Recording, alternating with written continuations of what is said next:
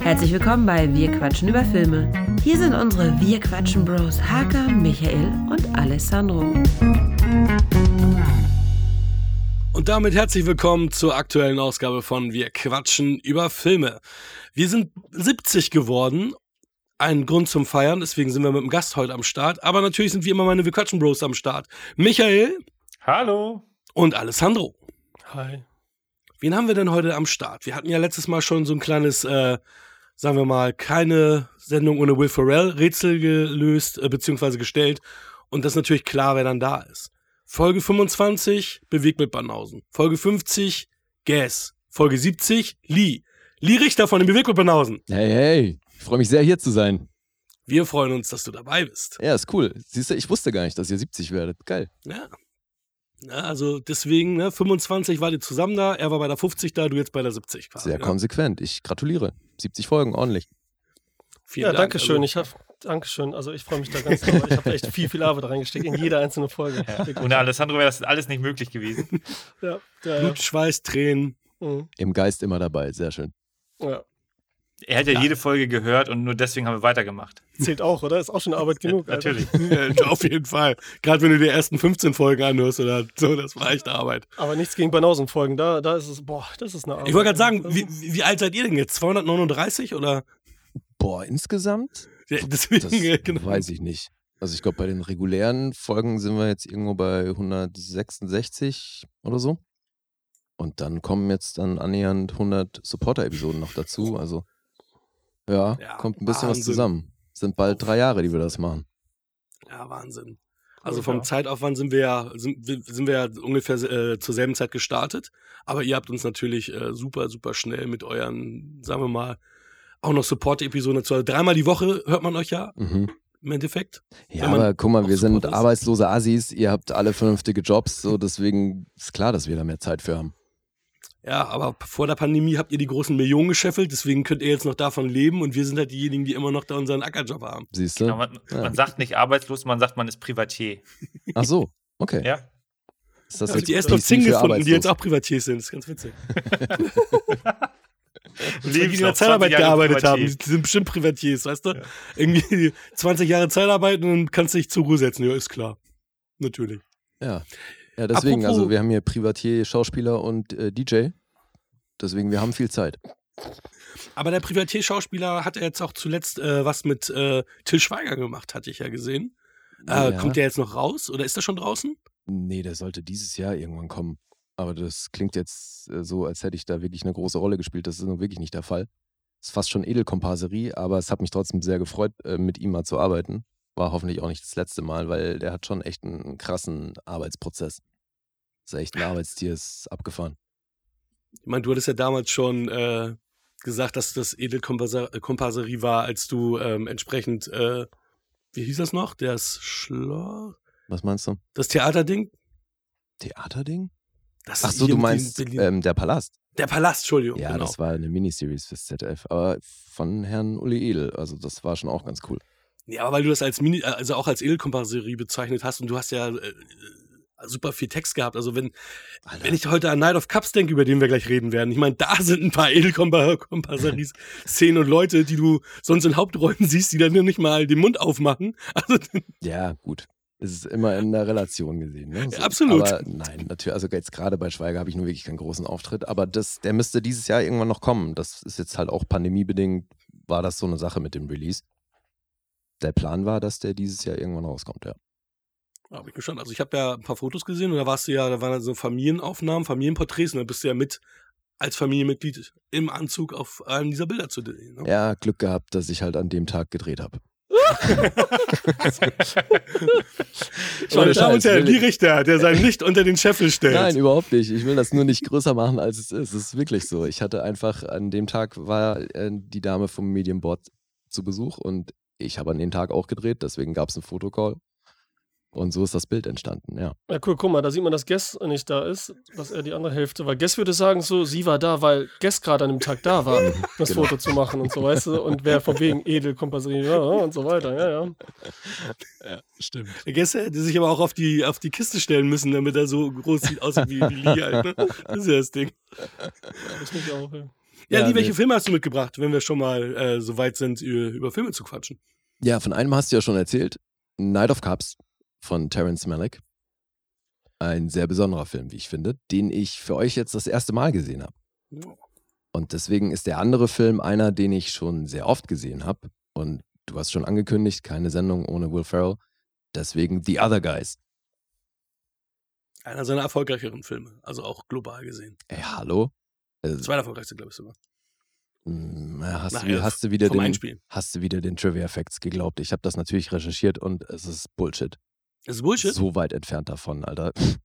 Echt? So geil, was Leute, also ich meine, du äh, hast das ja selber auch mal erlebt, dass man äh, im Grunde darf jeder bei IMDb als Trivia-Effekt was eintragen, worauf er Bock hat. Und das ist eben jetzt hier wieder ein sehr guter Beleg dafür, dass man das manchmal schon double-checken muss, weil der ist, boah, ich glaube, auf Platz 9 oder so seiner erfolgreichsten oh. Filme. Also wirklich weit entfernt davon, jetzt da, da an zweiter Stelle zu sein. Krass. Ja, aber jetzt Hauptrolle oder dann auch Filme da meist dabei, wo er natürlich so eine Nebenrolle drin hat. Ne? Ja, ja, nee, natürlich. Dabei sind, ne? Klar. Ja. Aber ich glaube auch mit der Hauptrolle haut das mh, hm, wahrscheinlich nicht hin. Kann ja. ich aber gleich auch nochmal nachgucken. Ja, wobei so wichtig finde ich das nicht. Also es, äh, unabhängig davon, ob der erfolgreich war oder nicht. Ich finde, also Herr Farrell hat schon einige sehr erfolgreiche Filme gemacht, aber die meisten davon halt auch echt witzig. So, deswegen ich ähm, weiß, das ist nicht immer jedermanns Humor, was der macht. Aber ich finde, The Other Guys ist schon groß. Bin mal sehr gespannt, wie ihr das seht. Ja, womit willst du starten? Ey, ist eure Show, das bleibt euch überlassen. Sollen wir erstmal Night of Cups machen, weil der ist wahrscheinlich ein bisschen schwerer zugänglich für die meisten. Ja, finde ich auch. Das wäre wär auch meine Wunschreihenfolge, sagen wir mal so. Guter Einwand. Ja, wunderbar. der, der pustet mich hier erstmal, muss erstmal einatmen, aber ich gehe damit d'accord. Okay, dann fange ich erstmal mit der Inhaltsangabe an. Ne? Das macht ihr bei euch ja. so. Ich lese ja. den Klappentext vor. Okay. Der erfolgreiche Drehbuchautor Rick, gespielt von Christian Bale, lebt ein Leben auf der Überholspur Hollywoods, voller Glitzer, Glamour und allen sonstigen dekadenten Annehmlichkeiten. Doch echtes Glück empfindet er nicht. Seine Seele wird beherrscht von Leere und der nagenden Frage nach seiner wahren Identität. Während Rick Hollywood-Partys besucht oder an den Pazifikstränden entlang wandert, sinniert er über sich und seine Welt. Er denkt an die Frauen, die wichtig für ihn waren: Della, Imogen Poots, Isabel, Isabel Lucas, das Model Helen, Frida Pinto, seine Ex-Frau Nancy, Kate Blanchett, die Stripperin Karen, Theresa Palmer und Elizabeth, Natalie Portman, die mit einem anderen verheiratet war und die möglicherweise ein Kind von ihm zeugte. Ricks Vater Joseph, Brian Denny, spielt in den Gedanken des Sohnes ebenfalls eine große Rolle. So viel zum Klappentext. Wie oft habt ihr den denn schon gesehen? Also, ihr habt den jetzt wahrscheinlich für diese Aufnahme alle nochmal geguckt, oder? Ja, war aber auch mein erstes Mal und mein zweiter Melek auch erst. Ich habe äh, bislang nur der schmale Grat gesehen. Oha. Frag mich nicht warum, weil ich den schmalen Grat sehr, sehr schätze und sehr gut finde. Mhm. Warum ich bisher auch keinen weiteren äh, Melek gesehen habe. Ich fand es nur sehr witzig, weil ähm, im Zuge dessen, dass ich damals ähm, den schmalen Grat so gut fand, hatte ich dann ja auch äh, recherchiert und festgestellt, okay, krass, das ist der, erst der dritte Film von Melek. Der hat zwei Filme in den 70ern gemacht und dann in Ende der 90er der schmale Grat. Mhm. Und dazwischen war halt nichts. Aber mittlerweile hat er ja natürlich schon eine, eine Filmografie aufgebaut. Er hat in den letzten Jahren dann doch ein bisschen mehr gemacht, in den letzten 20 Jahren halt. Ja. Hm. Ja, ich habe auch noch nicht allzu viel von ihm gesehen, aber bisher alles, was ich von ihm gesehen habe, mochte ich sehr gerne. Und habe auf jeden Fall Ambitionen, da mehr von zu sehen, weil ich finde das schon ein besonderer Filmemacher. Ich finde es halt sehr geil, dass der wirklich ähm, Erzähl, also konventionelle Erzählstrukturen bricht. Mhm. Immer so ein sehr eigenes Narrativ aufbaut, wo man sich halt mal mehr, mal weniger gut drauf einlassen kann. Das ist halt echt dann so eine Typfrage. Und natürlich polarisiert er sehr mit dem, was er macht, weil es halt Leute gibt, die da gar keinen Zugang zu haben und dann einfach aussteigen. Also ich glaube, da ist sowas wie der schmale Grat wahrscheinlich, zumindest von dem, was ich jetzt gesehen habe, noch so das Zugänglichste. Denke denk ich auch. Aber bei Tree of Life, da sind ja, also als ich da im Kino war, sind reihenweise Leute aus dem Kino marschiert. Weil die da einfach wirklich gesagt haben, okay, was ist das für ein Scheiß? So kann ich gar nichts mit anfangen. Und das sind dann halt Filme, ich glaube, die muss man auch eher fühlen als sehen und verstehen. Und ich glaube, bei Night of Cups ist das auch so ein Ding. Ich glaube, es hängt sehr stark davon ab, wie man selber aufgestellt ist, was so jetzt die Aufnahme von dem Film angeht. Und ich kann mir auch hier vorstellen, dass es Leute gibt, die sagen, grober, prätentiöser Scheiß, brauche ich nicht. Ja, ja. ja. Wie? du guckst schon so. Ja, also ich, ich habe den auch zum ersten Mal gesehen und ich habe da tatsächlich auch gar keinen Zugang zu gefunden. Mhm. Also visuell ist das nett gemacht, aber es ist halt, äh, im Grunde schwebt Christian Bale die ganze Zeit so durchs Bild und ähm, Stimme aus dem Off. Irgendwie, also es, das Schöne an dem Film ist, es ist halt so von der, äh, von, von der Lautstärke, vom Ton her relativ gleichmäßig, den ganzen Film über. Ähm, was natürlich dann die Gefahr birgt, dass man eventuell dabei einschläft. Also für abends ist es ganz gut, den Film sich anzugucken, wenn man müde ist. Nee, äh, Spaß beiseite. Also ich habe da auch überhaupt gar keinen Bezug zu gefunden. Also ich fand einige Szenen schön gemacht. Also mit Antonio Banderas, die Feierlichkeiten. Äh, ich kann mir sehr gut vorstellen, dass das auch sehr aufwendig ist, sowas zu drehen, äh, weil es passiert ja sehr, sehr viel unterschiedlich und dann im Schnitt dann die richtigen Szenen da rauszusuchen, dass das irgendwie äh, harmonisch irgendwie wirkt. Aber äh, das meiste war halt irgendwie, ich, ja, ich war ziemlich lost in dem ganzen. Mhm. Das ist tatsächlich was, was ich nicht glaube. Das, ich glaube eher, dass das weniger aufwendig ist als andere, jetzt speziell so größere Plansequenzen ähm, ich glaube, dass seine Art zu drehen da tatsächlich weniger aufwendig ist. Gerade weil er da ja ziemlich drauf scheißt, ob das jetzt einen Anschluss hat, wenn geschnitten wird. Zum Teil schneidet er ja mitten in den Satz und du siehst zum Teil die Leute im Bild sprechen und hörst aber was anderes. Und zum Teil überlagert sich das und ähm, deswegen, weil er da nicht wirklich einen Anschluss braucht, ist er auch sehr frei in, in dem, was er da macht. Und ich habe mir auch die, dann die, ähm, auf der Blu-ray war die Pressekonferenz von der Berlinale mit dabei und da haben die auch so ein bisschen über seinen Arbeitsprozess gesprochen. Ich glaube, dass der einfach die Situation vorgibt.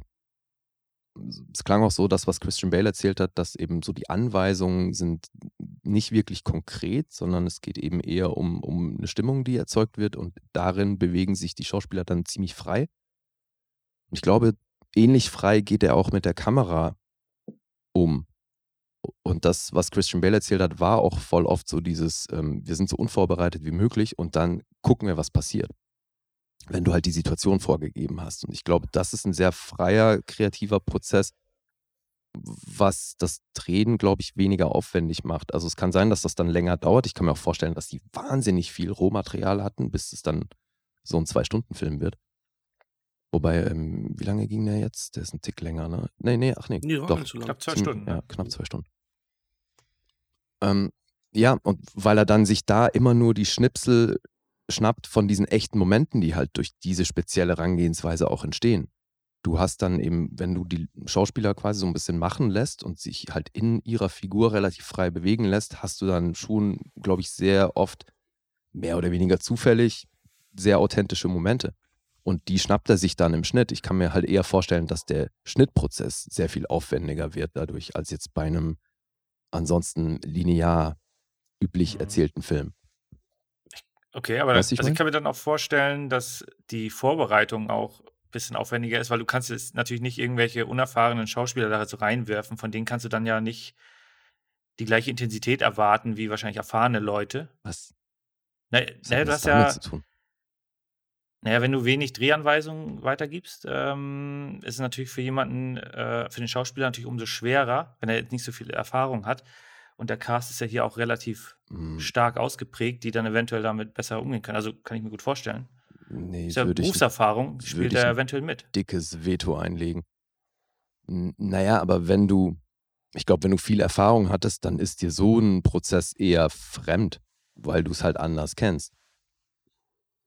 Und das, wenn du aber, nennen wir es jetzt mal, improvisieren vor der Kamera und quasi einfach nur in die Situation geworfen wirst, du kennst dein Rollenprofil und was deine Figur will und dann wirst du in die Situation geworfen, geworfen und dann heißt es so, jetzt mach mal.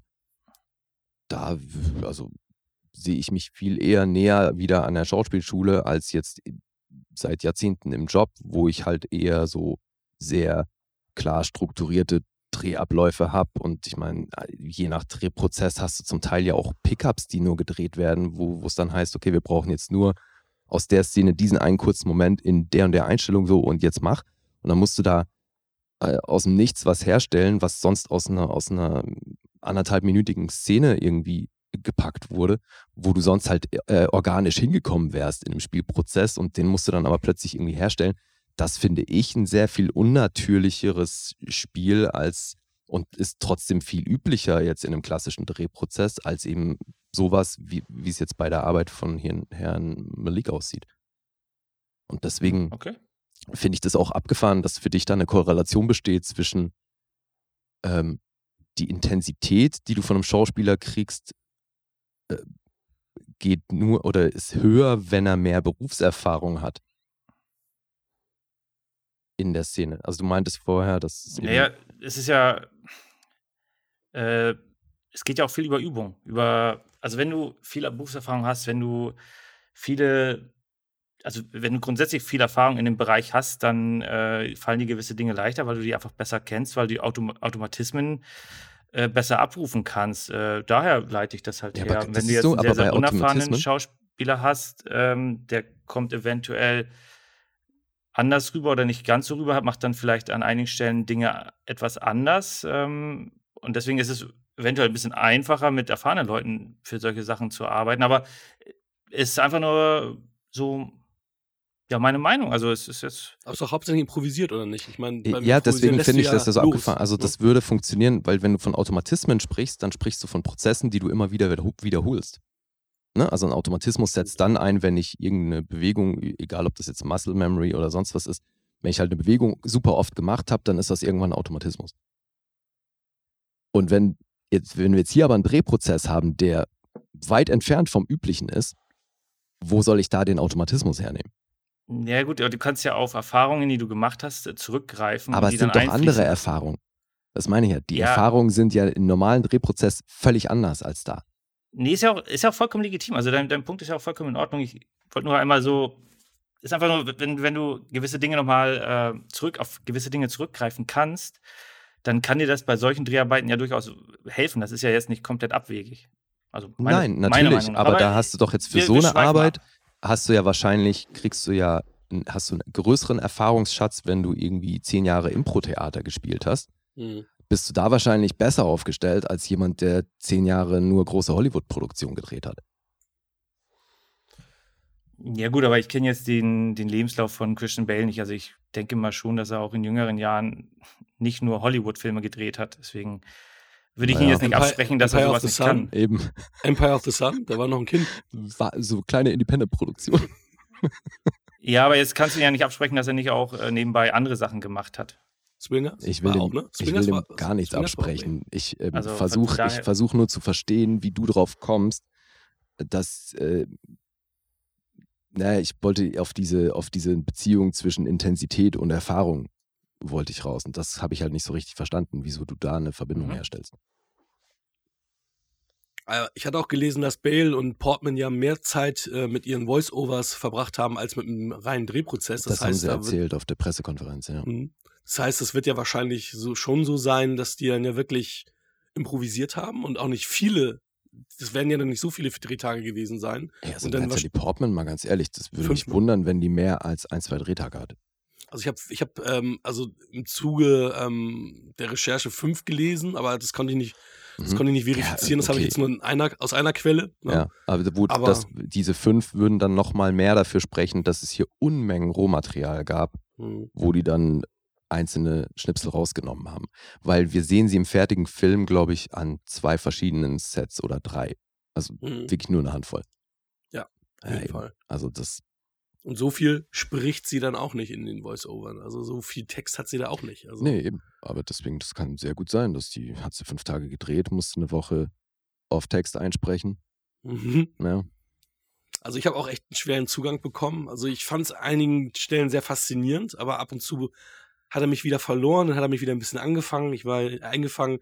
Ich fand die Partyszene super, weil ich da auch Joel Trulio gesehen habe hier von Brooklyn 99 und denk so, ach mal sehen, wann er was sagt. Und dann hat er, hat er immer nur in die Kamera gelächelt, aber gesagt hat er gar nichts. Ja. Und ähm, das haben wir ja bei vielen großen Namen auch. Es gibt auch einige Namen, die ich im Cast gelesen habe, die ich im Film gar nicht gesehen habe, wo ich mich frage, okay, sind die nur einmal nur kurz durchs Bild gehuscht? Ja, ne? Oder ähm, was war da? Ich meine, ja. ist schon heftig. Also was, was da aufgefahren wird an, an Leuten und was die aber im Endeffekt ja gar, also kaum was tun. Ja, aber ich kann mir schon gut vorstellen, dass er eben auch ein Regisseur ist, wo viele einfach mal pauschal Ja, ja sagen. Ja. Aber ja, klar. Alessandro, was ist denn mit dir? Du bist nämlich auch noch da, glaube ich, oder? Oh ja, also Terence Malick ist mega schwer. Erstmal, ja, weil es einer meiner Lieblingsregisseure mit ist. Ah. Aber weil ich so viel Schönes wie auch Schmerz da empfinde, ne? Weil der erwischt mich halt voll mit diesen, so wie jetzt Michael sagt auch, das ist immer so, ne, von der Tonalität, Bildern und so gleich und sehr schwingend, weil es meditativ ist und gleichzeitig auch so eine Art Hypnose mhm. und eine Therapie auch schon fast irgendwie. Und das glaube ich auch, dass das so die Schauspieler machen das halt gerne, weil die auch selber, das ist schon fast eine Therapie für die. Voll. In mehrerlei Hinsicht. Einmal mit sich selber auseinanderzusetzen, mit dem Schauspiel mhm. als Mensch und weil sie da halt mal frei sein können. Deswegen wollen die alle bei ihm sein. Weil sie ganz andere Dinge angehen können und das mal anders spielen in so einem großen Film. Und Chance Malick ist so ein Typ, na, ich meine, ich liebe ihn, ich habe wirklich äh, so chronologisch gesehen, Badlands zuerst, äh, mega Film, äh, in der Glut des Südens, mega Film, dann der schmale Grat, mega Film, dann kam Tree of Life, dann habe ich erst hinterher, gerade letztens erst New World geguckt, den habe ich mir immer aufgespart. Mhm. Da habe ich zufälligerweise auch mal mit Gästen drüber gesprochen und so, ne? Den will ich auch Dass ich alle liegen habe, noch nicht alle geguckt habe und so. Der sagte auch, der ist mega, weil ich so ein bisschen Angst hatte, dass der nicht so gut wird. Mhm. So, so ein bisschen auch das Thema und so, ne? Aber da hat quasi, das war noch vor Tree of Life kurz davor, äh, The Wrath and, äh, der schmale Grat war auch schon so mit drin ne, dieser, dieser, was er jetzt hat, diesen transzendentalen äh, äh, Flair, mhm. der war dann bei, ähm, bei New World, kam der so richtig rüber das erste Mal. Okay. Und ab da war ja auch Emanuel äh, Lubeski am Start mit ihm. Mhm.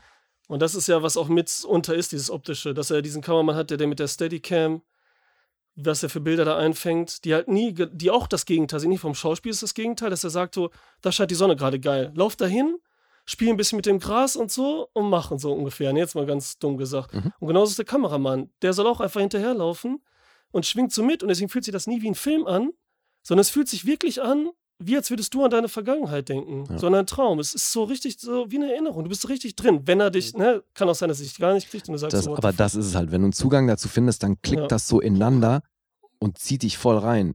Und du bist so weh, ja. gleichzeitig in deinem Kopf und auf der Leinwand. Also es ist super abgefahren.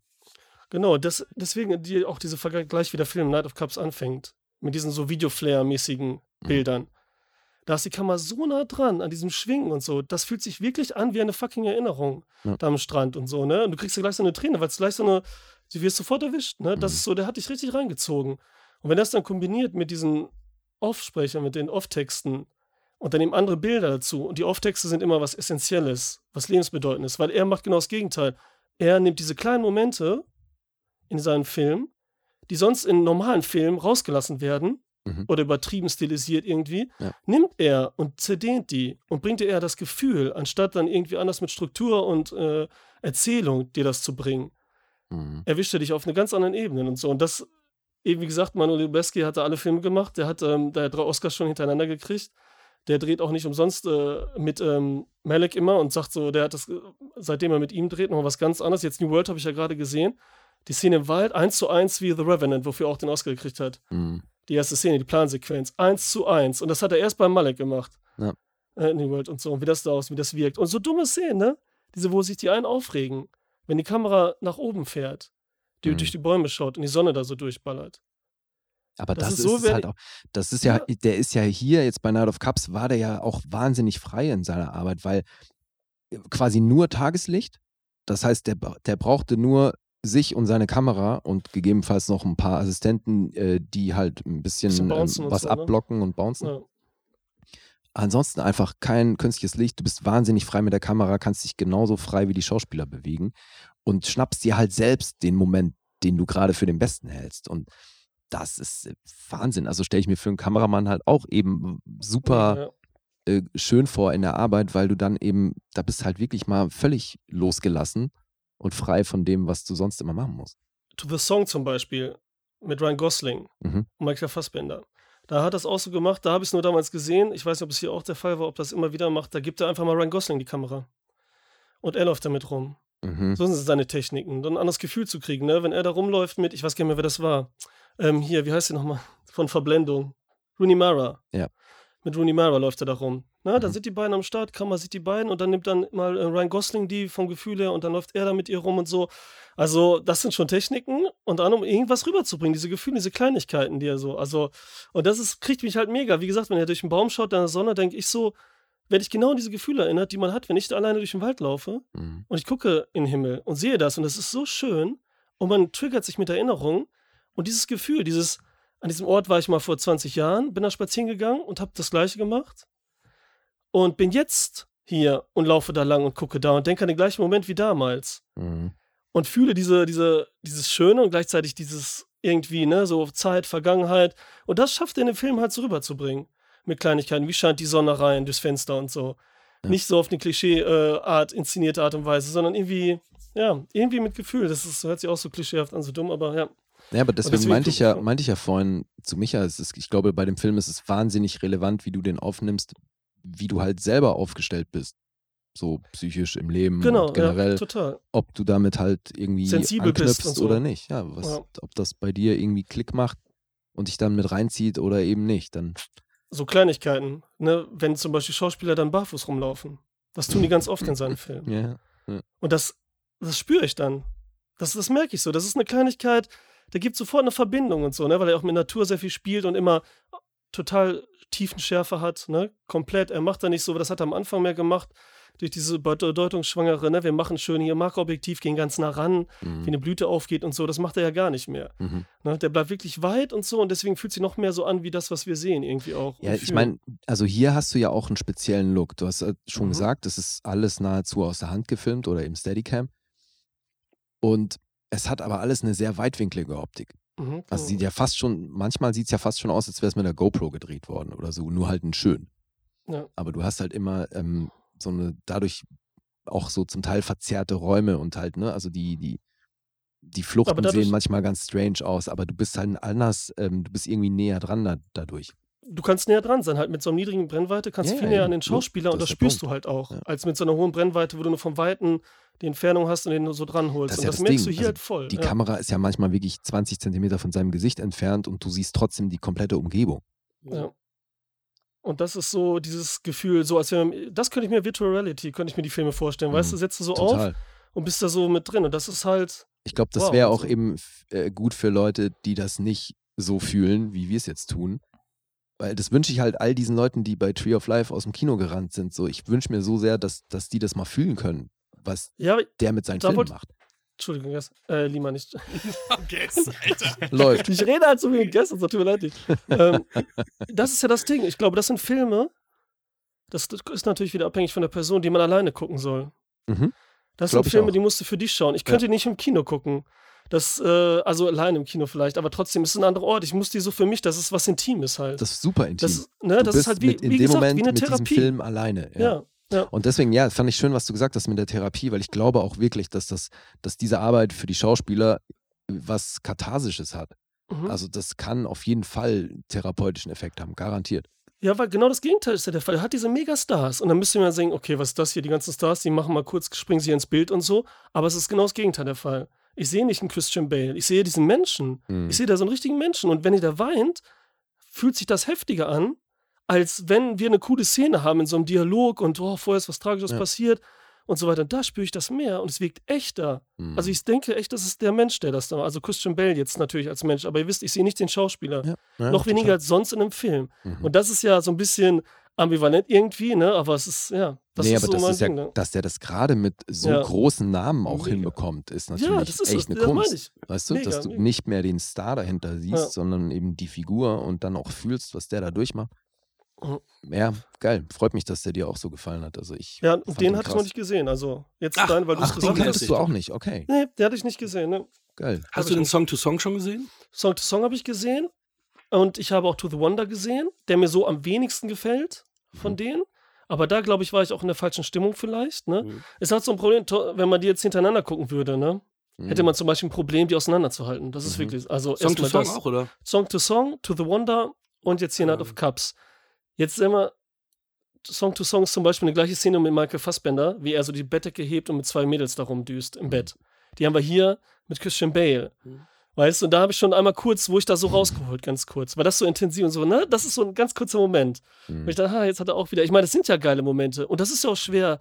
Das machen ja viele gerne und so, diese Schlafzimmermomente unter der Decke, ne? Weil die versuchen halt diesen intimen Moment, den man hat, dieses Aufstehen, dieses Jungfräuliche, dieses im Schlafzimmer sein mit einer Person und so, eben diese Momente dann äh, aufzugreifen und so. Aber er macht das halt eben auf seine Art, die wir jetzt hier schon tausendmal beschrieben haben, nochmal ganz besonders. Mhm. Und äh, ja, aber ähm, den ich noch nicht gesehen habe, ist äh, Hidden Life. Wie heißt der nochmal mit Deal? August Deal. Achso, das ist der, ach, der, das ist der neuere, ne? Ja, der neueste. August ach so, mit August Deal. Doch, den ja, habe ich wiederum gesehen. Da waren ja, wir sogar im Kino. Ja, cool. Fand ich auch ja, geil.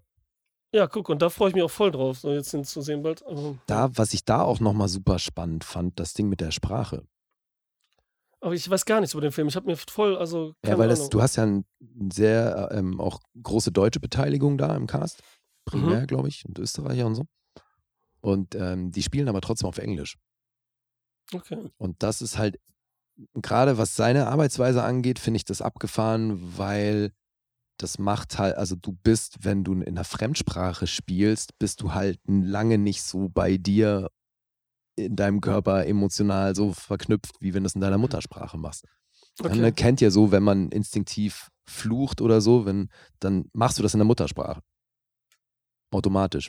Ne? Wenn es so ganz von Herz, also wenn es so von tief mhm. unten kommt, so merke ich bei mir auch noch so. Wenn ich mir irgendwie krassen Fußanschlag oder so, fluche ich auf Schweizerdeutsch. Okay, krass. Ja, ist total abgefahren. So. Und deswegen ist das, wenn du halt spielst, hast du da schon mal so eine, so eine Art Hürde und das ist aber eben mit seiner Arbeitsweise kombiniert nochmal echt ein abgefahrenes Ding. Also ich fand den auch speziell. Musste sehen. Ja, freue ich mich drauf. Aber Songs zu Song dann ähnlich zu sehen jetzt ähm, wie Night of Cups, weil die ja auch Back-to-Back -back gedreht wurden. Also und ich glaube, Natalie Portman spielt da ja auch eine größere Rolle als hier, oder? Ist der Back-to-Back -back gedreht worden? Die sind back ja, ich habe sogar keine worden, Trivia geguckt. Also, mhm. ach, cool, okay. Ja, ist schon sehr ähnlich. Also, ist ja auch, da ist ja ein Musikproduzent, ne? Mhm. Das ist ja Musikproduzenten und dann ist da auch so eine Szene, ich meine, Christian Bale und Ryan, äh, Ryan Gosling zu sehen zusammen. Äh, Entschuldigung, Michael Fassbender und äh, Ryan Gosling. Mhm. Das ist auch schon mal geil, wenn man die so zusammen sieht. Mhm. Und die miteinander spielen und so, ne? Aber so ganz anders. Es ist wirklich so, als würden die beiden Menschen, und, das, und dann spielt er auf dem Klavier und so Ryan Gosling und Michael Fassbender ist am Start und strahlt. Ähm, ja, aber wie gesagt, man kann die halt, ja, es ist so dasselbe, ne? Es ist dasselbe Prinzip. Es ist genau der Film mit einer, es ist, keine, es ist ja keine Geschichte mehr in dem Sinne. Mhm. Ne? Ja, Deswegen ich glaube auch, sagen, das ist mit ein Problem. Also, ja. ich weiß nicht, da kann Micha vielleicht was zu sagen, aber ich glaube, das könnte bei vielen Leuten eben ein Problem sein, dass man hier so die ganze Zeit auf der Suche nach der eigentlichen Geschichte ist. Ich glaube auch. Also deswegen, was, was mich zum Beispiel am meisten gekriegt hat, ähm, war die Szene, wo er mit Kate Blanchett halt ähm, durch das Warner Brothers Gelände geht, mhm. ähm, weil ich auch selber vor Ort war. Mhm. Und ähm, ich dann richtig damit relaten und connecten konnte mit diesen Orten, denkst, oh, hier, die Kulissen, da war ich auch. Und dann hat auch das, äh, was bedeutungsschwanger dann aus dem Off kam, dann noch bei mir noch einen höheren Impact gehabt und ich dann auch gedacht, okay, was kriege ich hier eigentlich mit? Sind das die Gedanken von den Leuten, die ich mal mitbekomme? Weil sie ja dann ja auch sagt, ja, du bist immer die Liebe meines Lebens gewesen und hier und da. Und sie ihm das ja aber nicht sagt, sondern dass er eher so wie, ja, wie Gedanken sind. Mhm. Und dann ist es so, okay, sind das seine Gedanken, die er empfindet, oder hören wir die Gedanken von dem jeweiligen, den wir aus dem Off hören? Und das fand ich schon sehr spannend gemacht. Also, wie gesagt, bei mir ist es so ein bisschen eine Berg- und Talfahrt. Ich bin da so, ich bin so zwischen Michael und euch. Also, ich fand ihn nicht richtig geil. Mhm. Ich fand ihn aber, also ich war aber auch nicht komplett lost. Ähm, ich, ja, wie gesagt, ich bin da so irgendwie so mit, mittendrin. Also ich bin auch noch nicht ganz so sicher, was meine äh, Bewertung anbelangt.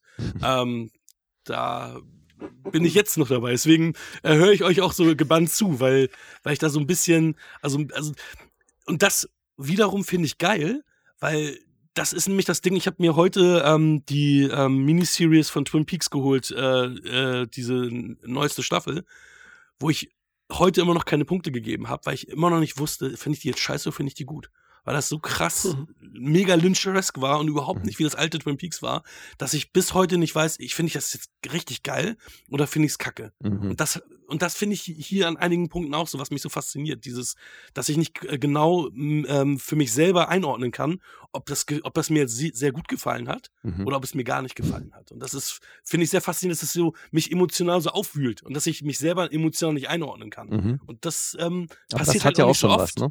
Ja, absolut. Ja. Aber das passiert ja auch nicht oft. Und wenn sowas passiert, dann ist das auch für mich so ein bisschen, also äh, übt das auch auf mich selbst eine Faszination aus. Mhm. Ja, kann ich gut verstehen. Aber Michael, du bist jetzt nur negativ oder hast du auch ein paar Punkte, wo du sagst, äh, es hat dir dann doch gefallen oder? Ja, was heißt nur negativ? Ähm, am Ende des Tages, ich habe mir den Film angeguckt und muss halt überlegen, okay, hat er mir gefallen, hat er mir nicht gefallen? Ähm, also wie gesagt, er hat schöne Bilder, aber es ist halt, also man hat halt auch nicht so, so einen richtigen Ankerpunkt, ne, was die Story zum Beispiel angeht, ne, wie du eben meintest, Lee. Ähm, und dann da irgendwie den reinzukommen in den Film, da irgendwie einen Bezug zu, zu kommen, ist, ist natürlich dann anfangs erstmal ein bisschen schwieriger. Ich finde das super spannend, was ihr über den Film alles so erzählt, was ihr da so hineininterpretiert und was ihr da für Gefühle äh, mit verbindet. Ähm, ja, war bei mir jetzt nicht der Fall. Und deswegen ist das halt dann auch schwierige Kost. Mhm. Wie stehst du denn generell zum Schaffen von Terence Malick? Ich äh, habe der schmale Grat habe ich damals gesehen, das ist schon sehr lange her und hat mir damals auch nicht gefallen. Ansonsten, ja, habe ich den anscheinend äh, aus gutem Grund für mich gemieden und bin über seine Filme nicht gestolpert. Äh, ja. Aber vielleicht wird der eine oder andere Film hier nochmal reingeworfen und ich kriege immer hm. mal wieder eine Chance. Ja, ich glaube, wenn dir der schmale Grat schon nicht gefallen hat, dann äh, wirst du es generell schwer haben mit ja. Herrn Malik, oder? Ja. Ist auch so. Also Badlands hat noch am ehesten eine Geschichte, sein erster Film, sein Debüt. Und das ist schon ein mega Ding und hat äh, trotzdem schon seinen Style irgendwie. Mhm. Natürlich noch, ne, ganz jungfräulich. Aber er schafft es auch schon, einen so komisch auf eine besondere Art äh, zu kriegen. Das ist ja so True Romance quasi. Vorher, okay. ne? True Romance hat sogar Hans Zimmer den Score übernommen von Badlands. Komplett, okay. so, ne? Dann so mit der Off-Stimme auch, ne? Als hier ähm, Arquette dann so drüber spricht. Mhm. So, so hat er so ein bisschen, hat er so quasi ähm, eine kleine äh, Verehrung hier. Okay. Die waren beide aus Ende der Mitte, Ende der 70er. Dann, also 72 ne? ist Badlands, ne? Also den liebe ich, ist echt einer meiner Lieblingsfilme. Ich habe das Poster auch hängen. Mhm. Mit Martin Sheen, also mega, so als James Dean und Sissy Spacek. Also richtig toller Film, richtig geil. Ähm, und dann halt in der Glut des Südens mit Richard Gere auch, ne? Ist auch, ist auch ein super Ding, ne? So einer der heftigsten, also super fotografiert. Und der macht halt, wie gesagt, also eigentlich macht er wirklich nur mit natürlichem Licht, ne? Also ja. das ist so das Ding. Und da ist es auch so extrem und so. Und auch du fragst alle Kameramänner, die sagen, gewisse Kamera mit ist einfach in der Glut des Südens auch. Weil das halt, ne, also einfach so geil gemacht ist und so, ne? Dass er halt immer wartet. Weil das ist ja das Ding, weswegen zum Beispiel Schmale Grat so Probleme hatten. Weil die mit dem Zeit eben, ne? Die können nicht so lange warten, weil er mhm. immer so ein Typ hat, der, die müssen alle warten. Die hat er dann für ein paar Monate am Start, bis ähm, seine Szenen drehen, weil wir warten jetzt, bis die Wolken richtig stehen. Die stehen ja, nicht richtig. So war so, der halt drauf. Ne? Und so hat jetzt auf Sonnenaufgang warten. Ja, geil. Ja, das ist so, genau, auch so bestimmte Regeln. Wie so ein Dogma oder wie so ein ähm, äh, hier äh, Novel Vac. Mhm. Hat er auch Regeln für seine Kameraleute ganz genaue, ne? Wann wird gedreht morgen und nach dem Nebel und so, ne? Wann, welche Kameraachsen dürfen bedient werden, ne? Da gibt es keine Schwenks auf dem Stativ, dürfen nicht geben. Da sind keine Kamerafahrten. Das darf es da nicht geben und so, ne? Dann wirst du mich rausgeholt aus diesem Traumartigen und so, ne? Mhm. Hier auch bei Night of Cups waren vielleicht ein paar Bilder, gerade wenn das Haus filmt, so Details nochmal, die auf dem Stativ, beziehungsweise die standen, sagen wir es mal einfach so, ne? Ob aber, ansonsten ist das halt äh, freischwebendes Ding, ne? Ja, also, ist ja immer in Bewegung, ja. Ja, okay, vielleicht noch diese, diese ähm, Shots aus dem Auto raus, ne, wenn er irgendwie auf den Autobahnen unterwegs ist. Das ist natürlich ist im Grunde auch eine statische, aber da fährt halt das Auto. Ja. Und ja. die Kamera geht dann auch mal hoch und so natürlich, ne? Wenn das Flugzeug rüberfliegt, ja, okay, sowas klar. fliegt er sofort ein und mhm. so, ne? Oder ein Vogel, irgendwas, Terrence ja. nimmt alles mit. Das ist eben auch dann der Trick dann, ne? Für seine Übergänge so ein bisschen. Mhm. Ne? Schöne Himmel wieder und dann wieder von woanders ein Himmel, dann ja. wieder Sonnenstrahl und so, ne? Es dürfen so auch keine. Hier hat noch letztes Mal Lance bei West Side Story. Er verbietet halt Lensflares, auch wenn da manchmal so ein bisschen was kommt, aber dafür, Boah, dass er direkt. Wirklich? Alter, ja, aber bei Tree of Life gab es doch eine Menge Lensflares. Ja, da gab es ein bisschen mehr, das stimmt, aber danach hat er ähm, so richtige Lensflares, sind da nie. Ihr versucht die zu vermeiden. Es wären okay. sonst viel mehr. Also man sieht die Sonne mal direkt, ja, weil ist mal schön sternförmig. Gegenlichtig, ja, eben. Ja, Gegenlicht ja. schon, aber du musst ja richtige Lensflares, Streifen und so weiter haben, ne? Mhm. Oder Punkte halt. Kommt auf an, wie viel Blenden das Objektiv hat. Klar. Aber da ist es so, er versucht die zu vermeiden. Aber mhm. dadurch sein Stil natürlich entstehen welche. Aber überleg mal ein anderer, wenn das machen würde. Ja, so viel da noch käme oder das bewusst hervorrufen würde, mhm. ne? Weil dann diese Natürlichkeit wieder verloren gehen würde. Weil das ja durch das Objektiv verursacht wird und genau. nicht durch und so weiter. Das ist nichts, also, was du mit dem menschlichen Auge quasi ja. siehst und deswegen muss weg, ja. Ja, geil. Hat jemand Joel Kinnaman erkannt? Ich habe ihn nicht gesehen. Also der ist Echt? ja im, Alter, in den Credits Ich mein, und Nick Offerman, wo war denn bitte Nick Offerman? Stimmt, Nick Offerman habe ich auch nicht gesehen. Also, das, aber Joel Kinnaman fand, oh, Joel Kinnaman fand ich so krass, ist. weil, weil nee, der, der hatte ja einen 17-seitigen Monolog bekommen von Malik und äh, hat den irgendwie mit drei Dialect-Coaches sich, sich angeguckt, um diesen, äh, diesen Monolog zu entschlüsseln, ähm, weil er das selber nicht geschissen gekriegt hat. so und dann, und dann ist, ist, ist er dann zum Set und dann, und dann hieß es, ja, vergiss alles, was du da gelesen hast mhm. und komm jetzt. Und, und er war dann total gepestet. Und dann war es auch so, dass, dass er dann, äh, weiß ich nicht, er, soll, er hat die Szene gedreht und Malik ist dann 30 Meter weiter gewesen. Dann war er auch schon richtig pisst, hat dann irgendwie einen, einen Hund gefilmt, wo er eigentlich äh, ihn hätte, er hätte gefilmt werden sollen, ist er wohl auch irgendwie hat er auch auf, also hat er den Dreh, ich weiß nicht, ob er ihn abgebrochen hat oder ob er dann einfach gesagt, okay, ich stehe jetzt nicht mehr zur Verfügung, keine Ahnung, aber der Kinneman hat, hat nicht positiv über die Erf äh, Erfahrung mit Malik berichtet und äh, okay. ich habe ihn auch nicht gesehen. Also, aber er ist, er ist, er wird in den Credits tatsächlich noch genannt. Ja, vielleicht ist er auch einer der vielen Stimmen, die wir irgendwann im Vorbeilaufen hören. Oder das. Ja. Das finde ich halt auch so geil, dieses, was bei mir auch dazu führt, dass ich so sehr in, in dem Kopf des Protagonisten bin und das halt selber mitfühle. Dieses, er, er marschiert vermeintlich planlos durch die Gegend und schnappt dann überall diese Konversationsfetzen auf, mhm. mhm. die aber trotzdem auch alle in jeweiligen Segment, in dem er gerade unterwegs ist, natürlich die Stimmung irgendwo unterstützen. Mhm. Und äh, also finde ich sensationell, weil eben, das kannst du, glaube ich, gar nicht richtig planen. Also zumindest wirkt es halt nicht so. Und das ist schon echt eine, eine, große, eine krasse Kunst. Ja, es fühlt sich, da ist er da einmal in den Straßen und dann läuft er lang und dann springt da so ein Fahrrad, ein Junge fährt da vorbei, ja. die Frau redet da und steht da und es fühlt sich alles halt total echt an. Ne? Ja, also, und plötzlich hörst du aber den Vater aus der vorherigen Szene, wie er ihm noch was sagt, was irgendwie so an das Kind in ihm gerichtet war. Und, und klar mhm. kann man da denken, was das für ein prätentiöser Scheiß. Aber wenn du es halt fühlst, dann bist du da voll bei ihm. Ja, Damit steht total. und fällt das halt alles. Deswegen, ja. Micha, ich kann schon nachvollziehen, dass wenn du da den Einstieg nicht gefunden hast, dass du dann halt dem irgendwie da, da ist man, jagt man dann ja auch die ganze Zeit hinterher und denkt sich so, was ist denn das jetzt endlich? So, also, dann kann ich mir auch vorstellen, dass das halt lang ist, dann diese zwei Stunden, ne? Weil man sucht ja dann irgendwo nach, nach der Verbindung. Man, man sucht den zweiten Akt, obwohl man schon drin ist. Ja, genau. Ja, ja. Fand ich, äh, also den Titel haben wir eigentlich auch so noch gar nicht erklärt. Ne? Das ist ja eine Tarotkarte. Mhm. mhm. Und äh, ist, glaube ich, auch sinnbildlich für den Träumer oder der, der eben sehr in, in Verbindung mit seinen Emotionen ist. Lustigerweise. Ich weiß gar nicht, wie die Karte auf Deutsch heißt. Night of Cups, der Ritter der Kelche vielleicht? Ritter der Kelche könnte sein. Weil sowas gibt es, glaube ich, als Tarotkarte. Ja, ich, ich glaube, er heißt schon mal nicht Ritter, aber ja, ist auch egal. Also habe nicht so viel mit Tarot am Hut, aber finde ich halt als Konzept ganz schön, dass die Kapitel über die einzelnen Tarotkarten aufzuziehen. Ja. ja. Und die, die gute Wahrsagerin wurde gespielt von der Darstellerin, die damals Goza in Ghostbusters gespielt hat, tatsächlich. Ne? Echt? Die, ja, echt im Ernst, das war doch eine Serbin, oder nicht? ich glaube, ja, ja, das passt. Hm? Dafür, die gibt's noch? Okay, geil. Ja, hätte ich, hätte ich auch nicht gedacht. Das habe ich auch nur nachgelesen. Also, ähm, und ich habe auch nicht mitbekommen, dass Dandy Hane ihr Sohn war.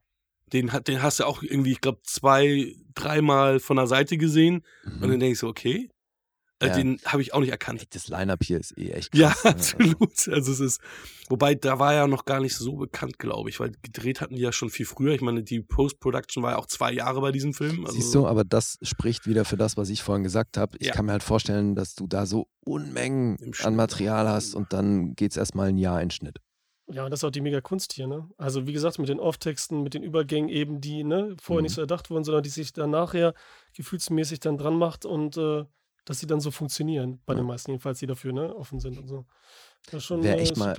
Es würde mich so interessieren, wie der Sichtungsprozess von dem Rohmaterial allein schon abläuft. Weißt du, ob der ja. sich, weil wenn du, wenn du keine so klar definierten Szenen hast, wie es ja offenbar der Fall ist in seinem ja. Drehprozess, wie markierst du dann die Punkte, die du brauchst oder von denen du weißt, die will ich dann haben? Dafür habe ich die geschossen, weißt du? Also, ja, wie machst du das dann auch im, also im Sichtungsprozess? Guckst du da einfach 300 Stunden Rohmaterial an und dann hast du irgendwann, ah, da ist was und dann bastelst du erst da deine Geschichte? Also, weißt du, oder wie viel von dem Konzept gibt es tatsächlich schon detailliert im Vorfeld und so? Das wäre mal super interessant zu wissen, weil das erfährt man leider nicht im Making-of. Deswegen hat er gewartet, bis es digital wurde.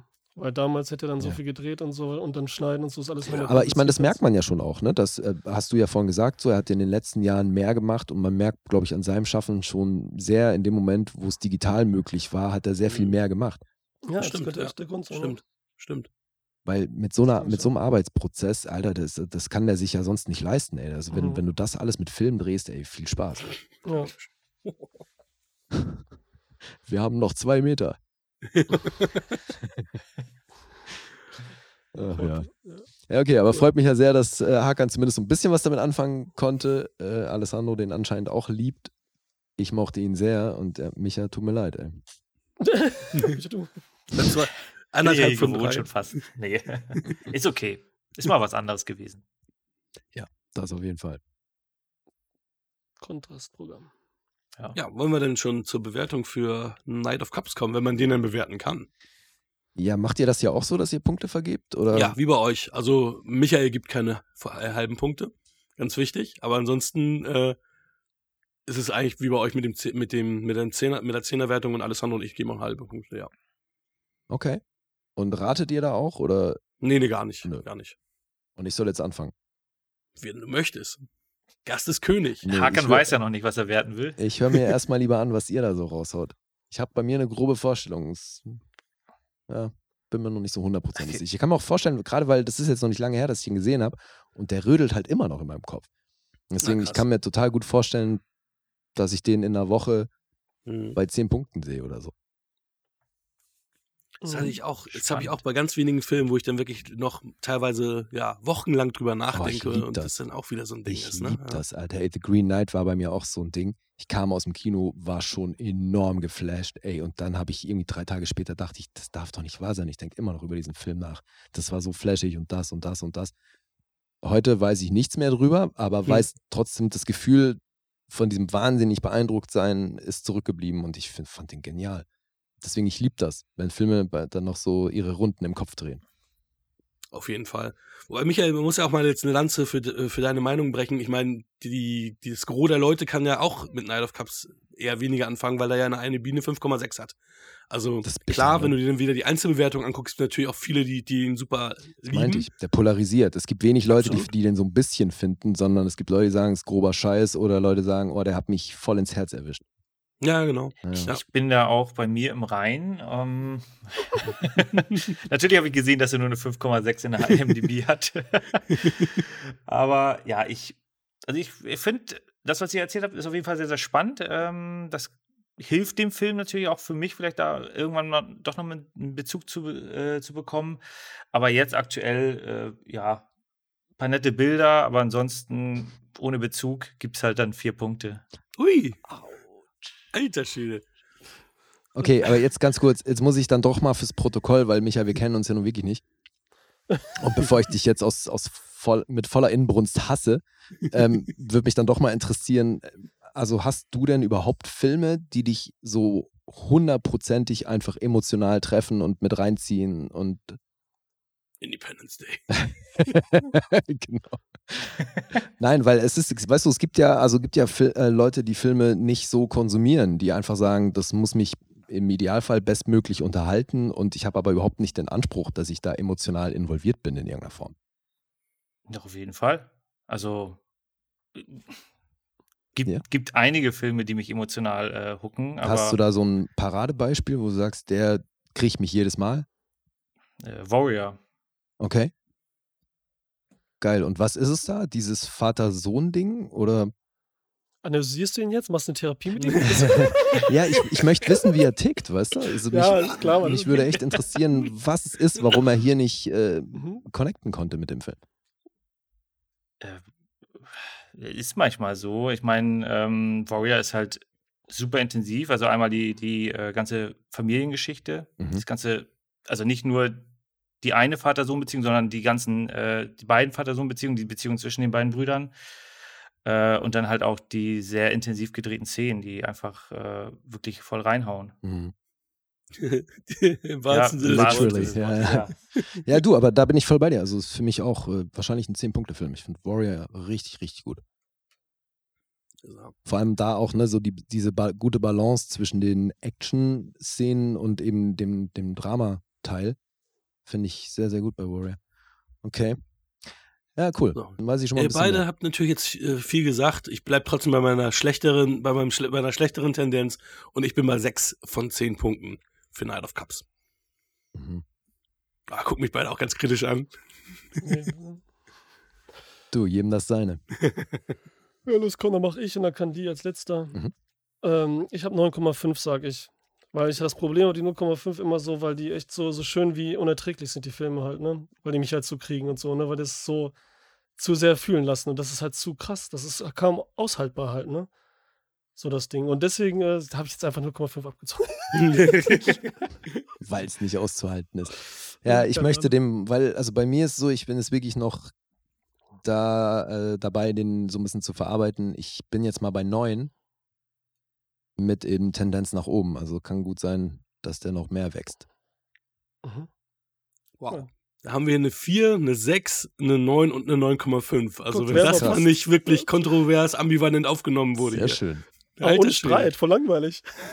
Aber das ist doch das Beste, was passieren kann für so einen Podcast, oder? Das, nee, auf jeden Fall. Dass man mit kontroversen Meinungen daherkommt. Absolut. Aber mehr Streit wäre besser gewesen, so ein bisschen mehr mit so Zeug werfen und so. Ja, eben. Micha, was ist da los? Du hast das viel zu easy hingenommen, ey.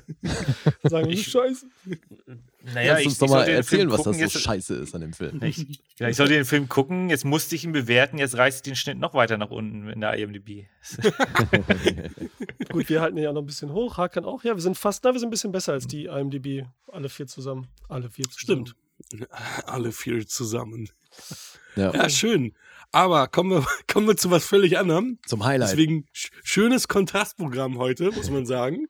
Sehr geil gemacht.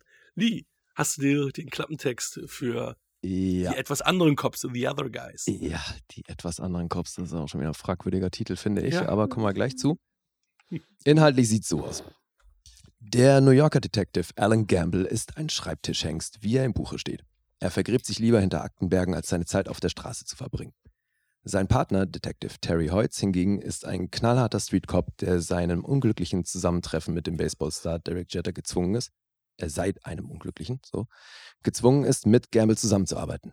Das ungleiche Duo ist sich nur in einem einig.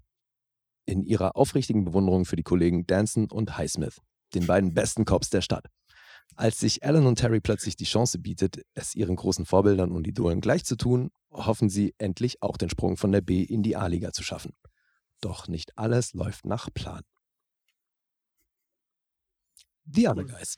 Ja, könnte sich auf Lethal Weapon Niveau bewegen, so wie, wie gerade der Klappentext äh, vorgetragen wurde. Ja, ja, stimmt. Ne? Klingt, klingt so ein bisschen actionlastig das Ganze, aber es ist natürlich eine Komödie mit Will Ferrell in der Hauptrolle von Adam McKay.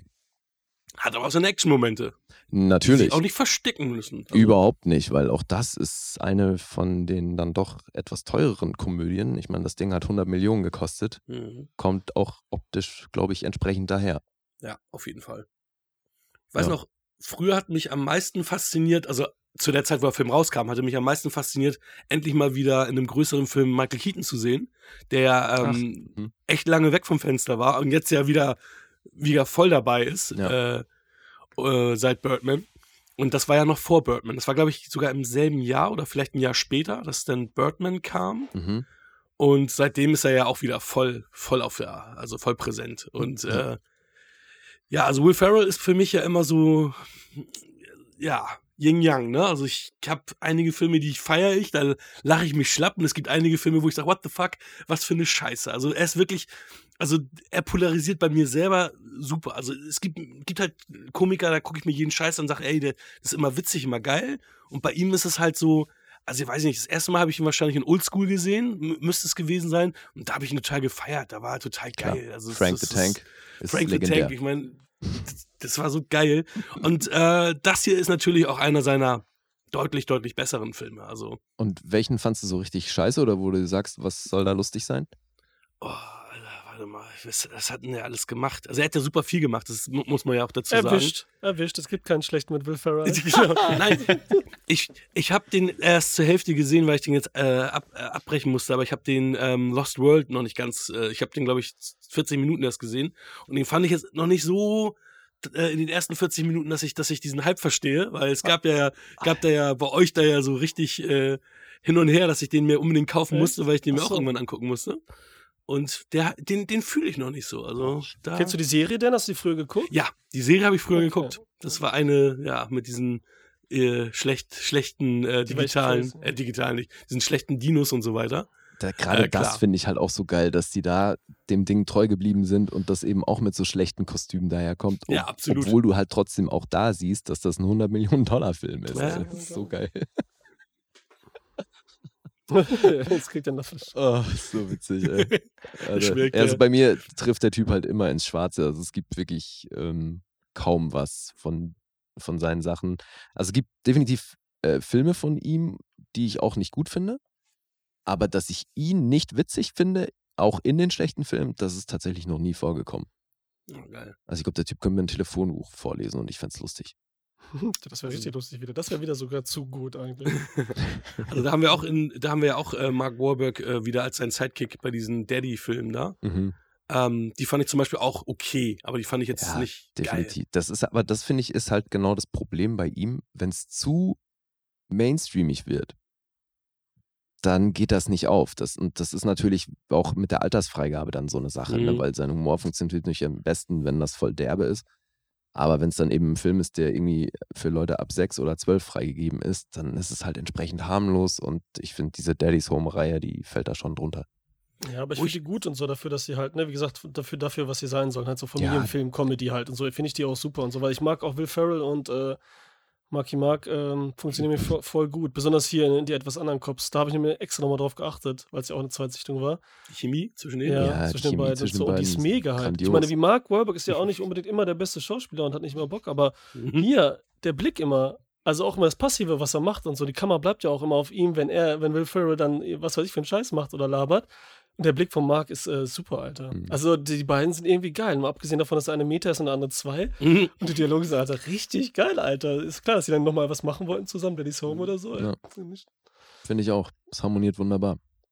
In The Producers war Will Ferrell richtig geil. Das war sogar noch besser als in dem Originalfilm. Als Nazi ist er am besten, Juhu. Ja. ja, aber auch da, ne, also ich weiß nicht, das Original habe ich erst letztes Jahr gesehen, ähm, hier Ach, Frühling für Hitler. Ja. Und habe immer nur The Producers gekannt und fand den, den habe ich halt schon immer enorm gefeiert. Den, den hat irgendjemand mal auf einer Party gezeigt mhm. ähm, und meinte, ja, geil und äh, total schockverliebt. Der ist total geil. Ich weiß nicht, das Da mag ich tatsächlich beide. Also das Original wie auch das Den, den fand ich auch cool, aber der Nazi hat ja auch eine viel kleinere Rolle äh, in, in dem Original mhm. als jetzt die Will Ferrell-Figur ja. und äh, grandios. Springtime vor Nazi ab, Herr Farrell. Werde ich ihm sagen, wenn ich ihn mal live sehen sollte. nee, ich mag ja tatsächlich auch seine ernsten Sachen. Also. Stranger Than Fiction. Mhm, grandios. Mhm. Die fand ich auch gut, ja. Stimmt, scheiße, ich finde ihn wahrscheinlich doch gut. Ich, ich, ich habe jetzt eine gute Sache aufzählen können gerade. Ja, das ist Weiß nicht, was sind seine schlechten Filme nochmal? der Typ ist wahnsinnig unterschätzt in meinen Augen. Mega, Schräger als Fiktion finde ich auch total. Also da hat mich so berührt und so überrascht mhm. damals. Äh, und der also kam mega, zu seiner Zeit, kam der nämlich wirklich auch mit so ein paar Spielereien, die wirklich neu waren für die Zeit. Mhm. Na, so, er steht vom, vom Spiegel, bürstet sich äh, die Zähne.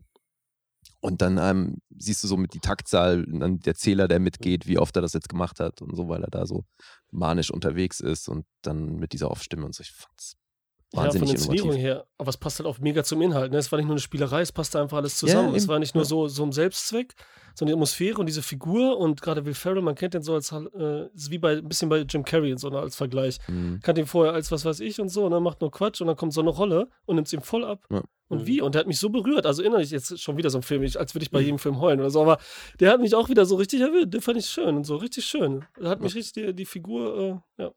Egal, aber wir reden ja bei die etwas anderen ja, Cops. Natürlich. Ja. Die etwas anderen Cops. Ich finde das, das Ding ist, der Titel ist eigentlich echt verkehrt, ne? Mhm. Weil die etwas anderen Cops sagt ja eigentlich, dass die eine andere Rangehensweise haben. Oder? Also so, dass die etwas ja, dass anderen die Cops klingt andere so, Cops sind. sind auch Cops, aber haben halt einen anderen Stil oder andere Methoden als normale Cops. Und das trifft ja überhaupt nicht, sondern The Other Guys sagt ja aus, wir haben hier unseren Helden und seinen Sidekick und den und die tollen Polizisten und dann gibt es noch The Other Guys. Ja. Das sind ja quasi so die Statisten. Ja. Oder halt die in der B-Riege stehen. Und das finde ich halt ist so schade mit dem deutschen Titel mal wieder, weil der einfach was ganz anderes suggeriert. Ja. Das sind halt die, die die Berichte ausfüllen. Die anderen, die haben die Action und die äh, schreiben die Berichte. Das sind die anderen Jungs, die Jungs, die die Berichte ausfüllen. Ja, ja eben. Für, für uns alle war es ein Rewatch, oder? Michael, Ja. für dich auch? Ja, ja, ja. Mal Den, gesehen, ne? das allererste Mal mit Hakan zusammen angeguckt. Ach, echt? Ja, das, er hat ihn einfach mal mitgebracht und ab der Sequenz, wo sie dann den Busch anvisieren, äh, da musste ich sehr herzhaft lachen. Da war ich dann auch drin in dem Film. Die Szene ist wirklich legendär. Aber welcher Busch? Wo ist der Busch? Als sie vom da ist doch nix, da ist doch springen, Der war doch nicht mal ein Überdach. Der war Nix nix. war da. Ja, Nee, dachte, der da Busch keiner ist auf Busch. der gegenüberliegenden Verkehrsinsel. Ach, den hat man noch nicht gesehen, Mann. Natürlich, du siehst da ist diese keiner. Wiese und da angrenzend den Busch. Das ist völlig utopisch, dass die da hinspringen können. Deswegen ist das ja auch so witzig, Alter, weil das einfach kein Ja gut, selbst Mensch wenn er hier vorne gewesen wäre, wäre es ja stark gewesen, aber Natürlich, Also- auch dann wäre es eine behinderte Idee gewesen, in den Busch zu springen. Aber Okay. so ist der halt irgendwie gefühlt noch 100 Meter weg und denkst okay, dir ich guck noch mal. Wie, ich sehe den nicht, den Busch, so, ne? naja. Ja, auch, auch die Szene überhaupt Das dann in Slow halt. Motion, wie die dann da runterfliegen, äh, fliegen, das ist, du denkst halt auch mal, ja, okay, die, da, da muss ja noch was passieren. Und Ja, wie, dann, packen die, wie packen die das ja, jetzt? ja, genau. Na, tun sie Wie nicht. lösen die das jetzt auf? Das liebe Ja. ich halt. Du hast da, weil du denkst natürlich, weil es halt Samuel Jackson und Dwayne Johnson sind, denkst du halt, okay, die werden noch weiter eine Rolle spielen. Und dann war's das einfach. Grandios. Ja, wenn wir gerade bei Night of Cups waren mit hier Starriege, hier ist auch so die Starriege der Comedy-Heinis, also, ne? Die sind auch ne, ohne Ende dabei in den kleinsten Klar. Rollen. Ja. Also auch voll. Ähm, aber in welche Szene ich, wo ich mich totlachen muss, was ich beim damaligen Gucken nicht so gecheckt habe, als er diesen Mega-Dialog, so den ersten Dialog zwischen den beiden, Mhm. als er erzählt, dass er ein Thunfisch ist und er ein Löwe. und, dass sie ihn sagen und so weiter und sich labern und dann dieser Dialog, wie lang der ist und wie halt auch Mark Wahlberg gucken und Will Ferrell das so ernsthaft so weiter ausführt und Ja. so, ne? Das ist so geil. Ja, ja, ja. Dass ihn am Fressen wird mit seinen Freunden und sie einen Plan aushacken und dann eine Maschine bauen und raus. Und dann am nächsten Tag im Büro siehst du auf dem Bildschirm schon der Screener, siehst du großen weißen Hai. Von wegen so, jetzt bin ich der weiße Hai, der frisst nämlich Thunfische und so, ne? Und am nächsten Tag ist noch ein anderer weißer Hai, der noch größer ist auf dem Bildschirm schon und so bei Mark Wahlberg drauf. Voll gut, Alter. Das ist so kleine Details, ne? Ja. Liebe ich, ey. ja, sehr detailverliebt. Das Das feiere ich auch. mega. Das Ja. Aber also auch da, Adam McKay hatte mit seinen Komödien, die er mit Will Ferrell gemacht hat, bei mir schon immer ein Stein im Brett. Also es, Mhm. Glaube ich, ist nie in die Hose Ja, gegangen. Anchorman ist auch groß. Also, Ja, Step Brothers und sowas. Also stimmt. So. grandioses Zeug alles. Ja. Und ich Ja. finde, das sind für mich auch Filme, die halt nicht verlieren, wenn du die mehrfach guckst. Mhm. Ja, Habt ihr alle die Kinofassung oder hat jemand die Extended-Fassung gesehen? Mhm. Ich habe jetzt die Kinofassung gesehen, weil ich da, also er wirkt ein bisschen langatmig an einigen Stellen. Also ich habe da, also ich bin gut unterhalten. Michi ist heute auf Krawall gebürstet wieder Nee. mal. Ja, sag doch mal, welche waren denn die Stellen? Wo war dir zu lang? Nee, äh, Das ist jetzt schwierig. Also man kann es jetzt nicht genau an einer Stelle festmachen. Ähm, ich hatte halt das Gefühl, so, ach geil, jetzt geht's langsam in den letzten Akt und dann äh, mache ich mal kurz Pause und dann hatte ich dann irgendwie eine Stunde acht auf der, auf der Uhr stehen und ich so, oh, geht ja noch eine halbe Stunde der Film. Hm, was passiert denn da jetzt nochmal alles? Äh, und äh, ja, also er wirkt auf mich so ein bisschen an einigen Stellen ein bisschen in die Länge gezogen. Ich meine, es kommen noch ein paar coole Szenen. Ich glaube, die Bar-Szene kommt dann, kam dann danach noch, Mhm. äh, die auch fantastisch äh, wirkt. Äh, ja, aber irgendwie äh,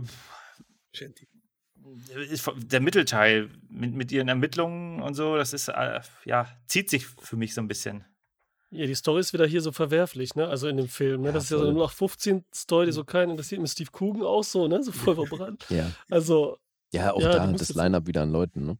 ah, naja, Und, aber stimmt, du Oh. hast recht, die Story ist völlig zu vernachlässigen. Aber ich finde, ähm, also gerade nachdem ich den jetzt schon ein paar Mal gesehen habe, für mich lebt er auch nicht davon, sondern es gibt so viele so kleine, stellenweise auch Running Gags, die halt immer wieder aufgegriffen werden, vereinzelt an Stellen im Film, die das, die halt dann auch irgendwie Spaß machen, die also immer wieder zu entdecken. So das, das Ding zum Beispiel, dass er bei Frauen so ein, also er bei so wahnsinnig hübschen Frauen so ein riesen äh, Ding hat irgendwie, dass die ihn alle heiß finden.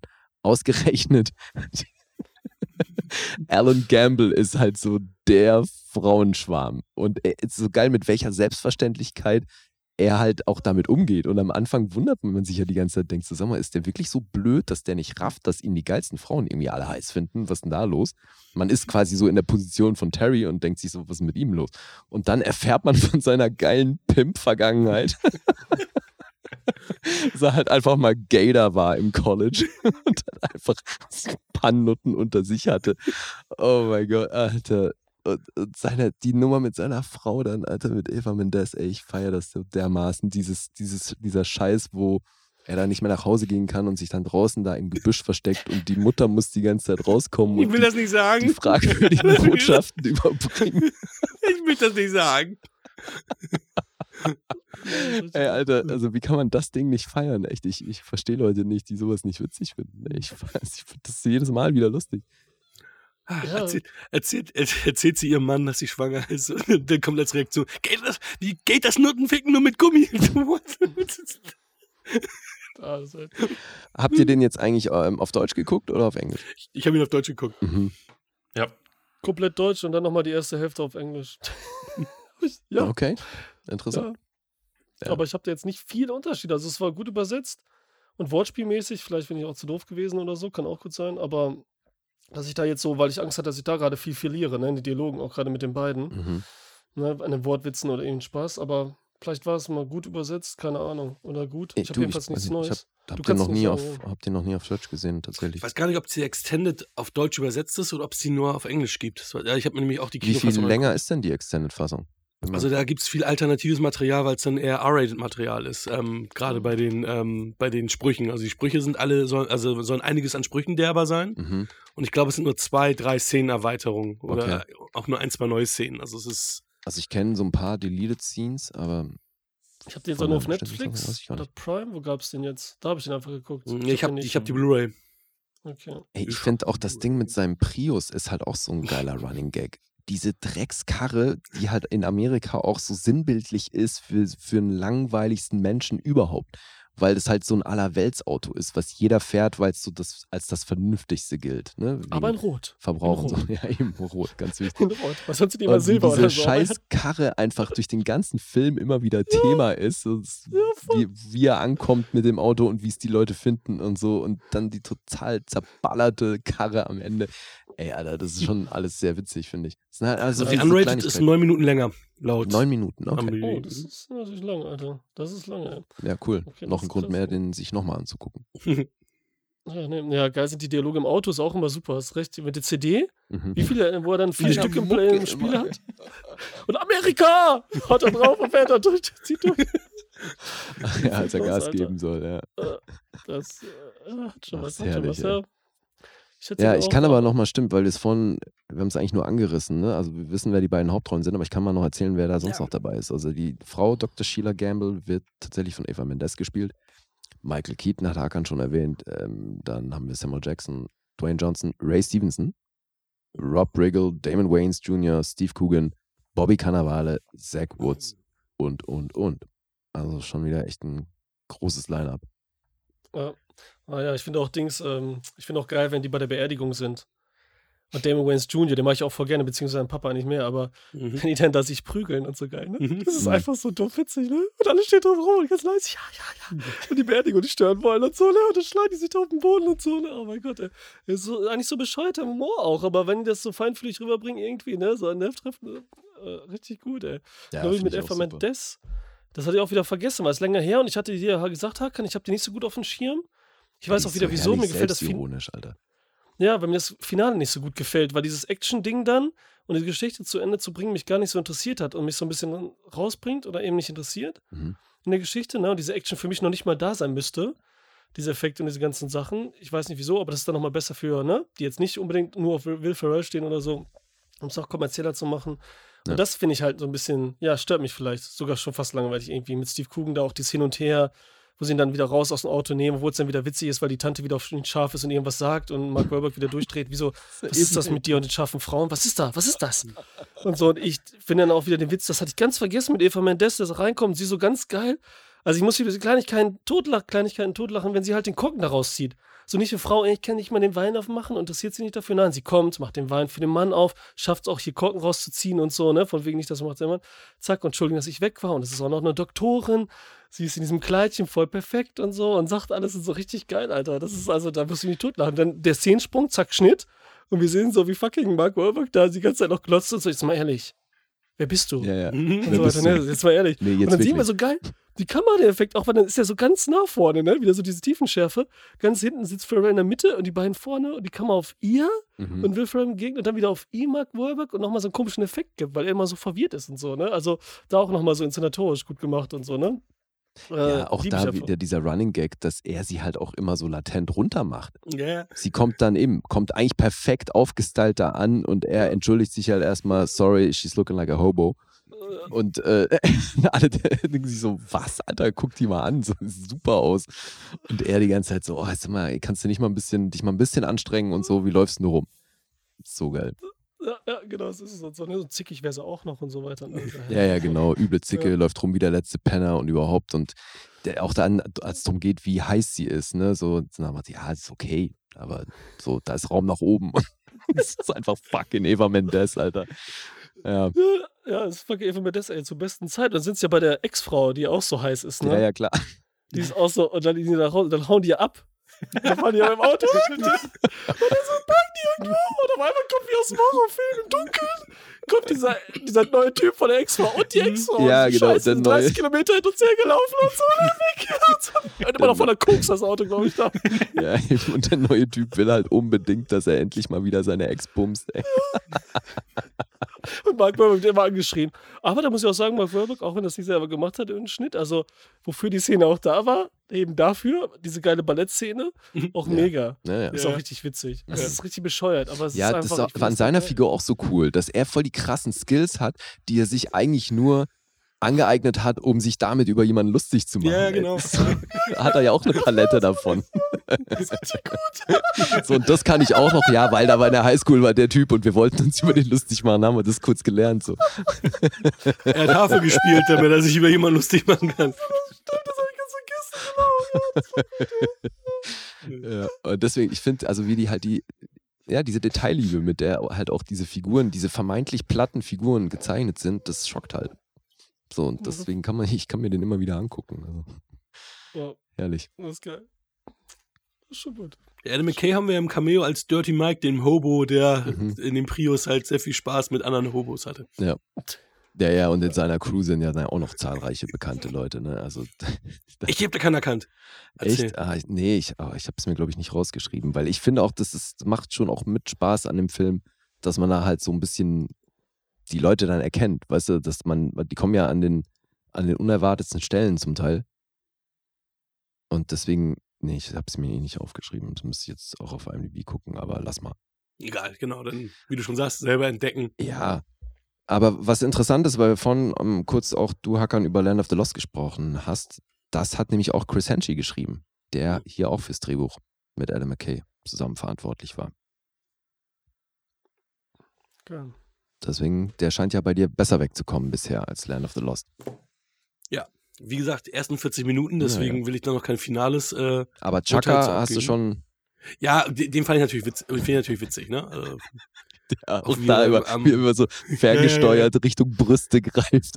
Das ist, das, ist, das, das ist natürlich geil. Dann, ja, nee, Chaka, lass mal, nee, lass mal, okay, geh mal. immer wieder so. ja. Ach ja, also ich, ich meine, ist kein Geheimnis, dass ich Will Ferrell einfach enorm liebe und der wahrscheinlich wirklich alles machen könnte und ich würde es mir in irgendeiner Form angucken. Hat auch noch nicht vieles gemacht, was ich wirklich so komplett überflüssig fand. Deswegen, ich, ich hoffe natürlich sehr, der hat ja jetzt schon auch wieder ein paar richtig spannende Projekte in der Pipeline, also was da so nachkommt. Ich bin sehr heiß drauf, aber es wird noch eine Weile dauern, glaube ich, bis das nächste. Wieso? Was, was soll denn kommen? Irgendwas Cooles mit coolen Regisseur? Ja, der hat doch Irgendwas? dieses eine Ding hier, ähm, das diese bekannte Romanverfilmung The Hundred-Year-Old Man Who Climbed Out the Window and Disappeared. Ah, okay. Und dann ist er ja, glaube ich, auch in diese Toni Erdmann-Adaption involviert, Okay. äh, als Produzent, aber glaube ich nur, weil ich meine, dass Kristen Wiig äh, den weiblichen Hauptpart übernehmen soll. Aber ja, eben, also zum einen diese Romanverfilmung Da bin ich mal sehr gespannt, was das werden soll. Als Producer macht er ja eh wahnsinnig viel, aber jetzt ihm jetzt halt als Schauspieler hat er schon auch so ein paar Sachen, die mich sehr interessieren, weil ich meine, wenn ein Projekt schon The Prince of Fashion heißt, Will Ferrell in der Hauptrolle ist, Gus Van Sant Regie führt, dann bin ich halt einfach schon wahnsinnig interessiert daran. Okay. Ziemlich egal, was es dann schlussendlich wird. All in, auf jeden Fall. Ja. Oder? Also, ja. das kann ja nur irgendwie gut werden. Ach, eben vergessen, Terence Malecks neues Projekt wird sein, ähm, weil es auch sehr spannend ist irgendwie und was anderes wieder. Also nicht was anderes, er ist ja auch sehr religiös unterwegs mit seinen Filmen. Mhm. Hast du es gelesen? Jesus, äh, The Way Jesus of the Wind, Leben. ne? Ja, kommen so ein paar äh, Momente aus mhm. seinem Leben, will er irgendwie verfilmen. Auch so machen. Das wird interessant, Alter. Ja. Ja, da habe ich auch gefährlich. krasse Besetzung und so. Also bin ich sehr gespannt. Vor allem, da war ja auch zum Thema deutsche ähm, Besetzung, äh, Numan ist dabei, Numan Achar. Okay, cool. Mhm. Krass. Ja, bin ich sehr gespannt drauf. Also da habe ich leider bisher konnte ich noch mit keinem, der jetzt bei seinem letzten Film dabei war, irgendwie mal sprechen, wie das war so in der Zusammenarbeit mit ihm. Aber also kann ich mir vorstellen, dass das Spaß macht. Danke danach. Sie. Vielleicht triffst du ihn dann danach und dann kannst du sagen, mhm. wegen Film, was da so, wie es so abging und so. So ein paar Insider geben. Ja.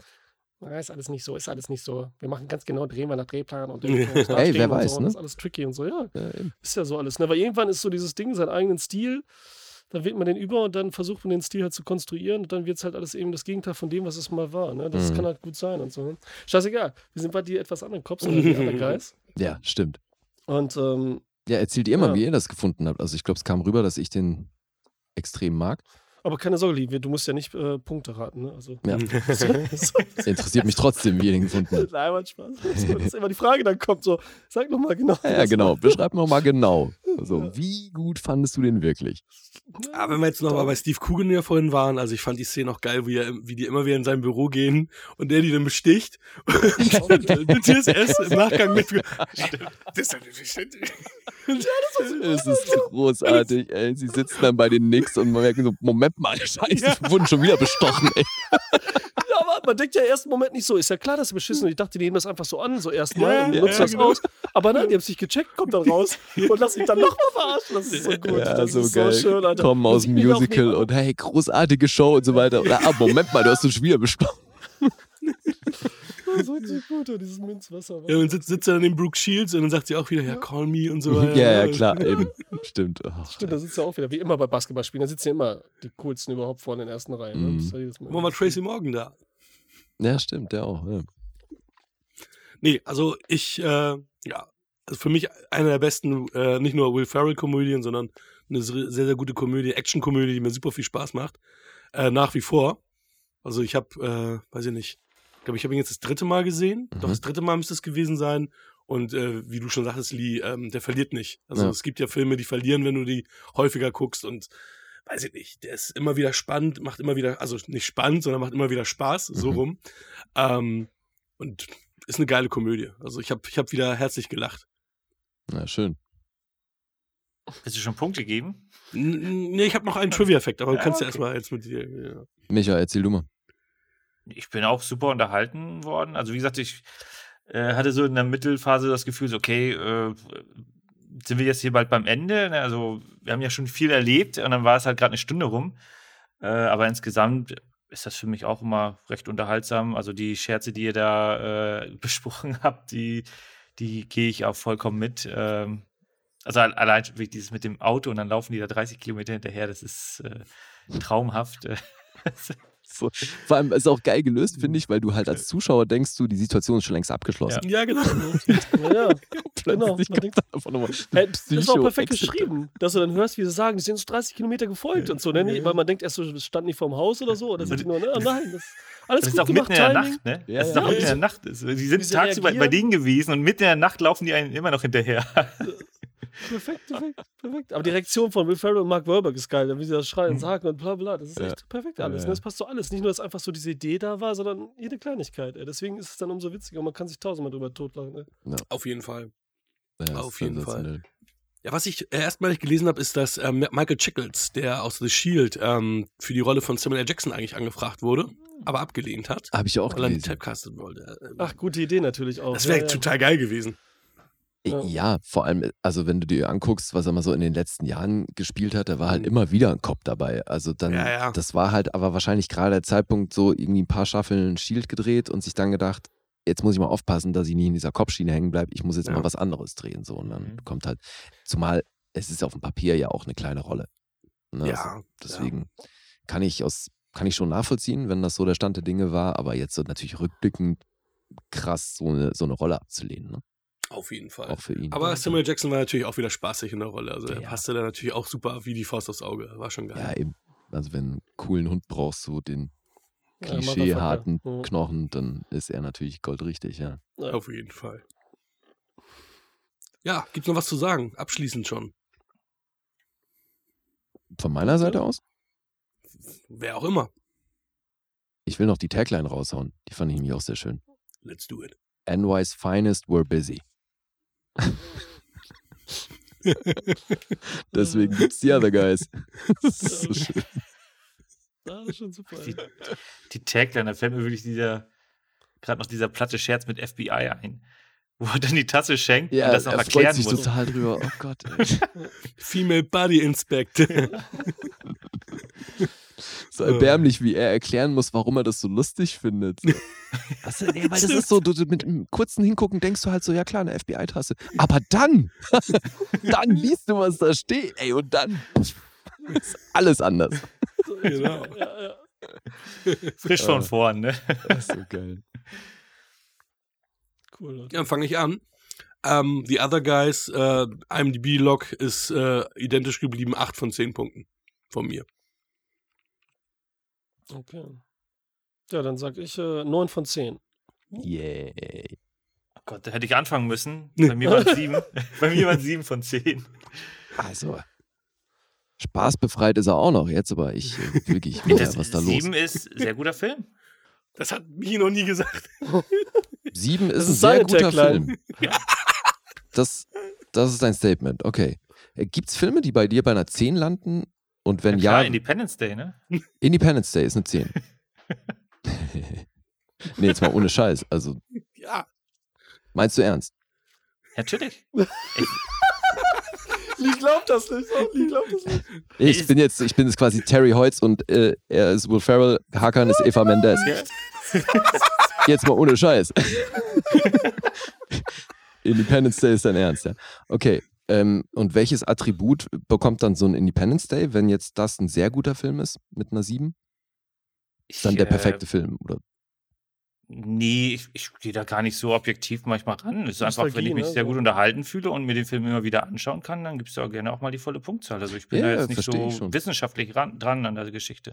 Ich versuche auch nur aus deiner mangelnden Euphorie für diesen Film irgendwie ablesen zu können, wieso dein Wertesystem aufgebaut ist. Weil eine 7 klingt für mich, also ein 7 ist so in meiner Welt ein Film, den ich als gut, also ja. okay bis bestenfalls gut bezeichnen würde. Und jetzt sagst du aber, das ist hier ein sehr guter Film. Deswegen wäre er bei mir halt tendenziell schon höher damit. Aber das, ich versuche ja nur zu verstehen, dich so ein bisschen einzuordnen. Alles gut. okay. Also ich bin auf jeden Fall wie Alessandro hier bei 9 von 10. Okay. Äh, warte mal, hast du Klingel, äh, Klatschen? Ich wollte gerade sagen, also ich kann natürlich hier mal ein äh, bisschen Fahrrad klingeln, aber ansonsten, ihr habt keine Einigungsgeräusche irgendwelcher Natur, okay. Das oh nee, wir zwinkern uns zu. Das ist für einen Podcast immer super. ja, da haben die Zuhörer immer so viel von. Ne? Ja, ja, ja, richtig geil. Ja, wir haben ja auch den ersten Film äh, von Will Ferrell, äh, von Adam McKay, den Judd Apatow nicht äh, entsprechend produziert hat. Ja. Und da will ich nämlich die Kerbe schlagen, dass äh, Judd Apatow sich ja über den Skandal zu Will Smith geäußert hat. Ähm, Ach, jetzt was sagt ihr dazu? Was sagt ihr zu der Ohrfeige, äh, die Will Smith an, an Chris Rock gegeben, abgegeben hat. Also, wir haben das live geguckt, mhm. Guest Dave und ich hier und ähm, das war so ein ganz komischer Moment, wo wir uns dann auch alle angeguckt haben, so nach dem Motto, was war denn das jetzt? Und das war äh, also nicht so dieser, oh mein Gott, der hat dem jetzt aber nicht eine auf die Fresse gehauen, sondern es war sofort so dieser Impuls von, okay, das war offenbar ein gescripteter Moment, der in irgendeiner Form ausgeufert ist oder da ist irgendwas schiefgegangen oder so, weil gerade schämen sich alle nur fremd. Es war halt einfach wirklich so ein unbehaglicher Moment danach, wo man echt dachte, so, okay, jetzt ist es unangenehm. Aber ich habe das zu keinem Zeitpunkt für echt gehalten. Ah, endlich mal einer, ey. Weil Sagst du auch alles, oder? Ja, ja, ja denke ich auch so. Halt äh, hundertprozentig. Auf viele Art und Weise. Das stehen ja viele Sachen dafür, ne? Und über, also, Also ich kenne nichts, was dafür spricht, dass das ein echter Genau. Moment war. ja. Also vielerlei Hinsicht, ne? Das ist einfach Weil so. ich meine, Ja, zehn ich- Minuten nach diesem Vorfall steht er auf der Bühne und spricht Dinge an, wo man die ganze Zeit sagen könnte, okay, wo war dieses Mindset vor zehn Minuten? Also, weißt du so, ich bin hier, um, um Liebe zu spreaden und ich will eigentlich nur alle beschützen und so. Und vor allem, Mann, Alter, ist das, ist allein das Verhältnis, was er und seine Frau in der Öffentlichkeit haben, weißt du, so, Mhm. das ist wirklich, der hat, er hätte tausend Gründe, Männern aufs Maul zu hauen. Dann würde ich aber bei denen anfangen, die meine Frau ficken und nicht der, der den besten Witz des Abends macht. Weil, tut mir leid, das war für mich sowieso auch noch so ein Ding. Das war der erste Witz, wo ich wirklich laut losgelacht habe. Der Spruch von Chris Rock, der war, fand ich grandios. So, G.I. Jane 2 coming up. Geil. Ja, der war gut. Der Oder war gut. Looking Forward, G.I. Jane 2, ne? Irgendwie sowas. Ja. G.I. Jane 2.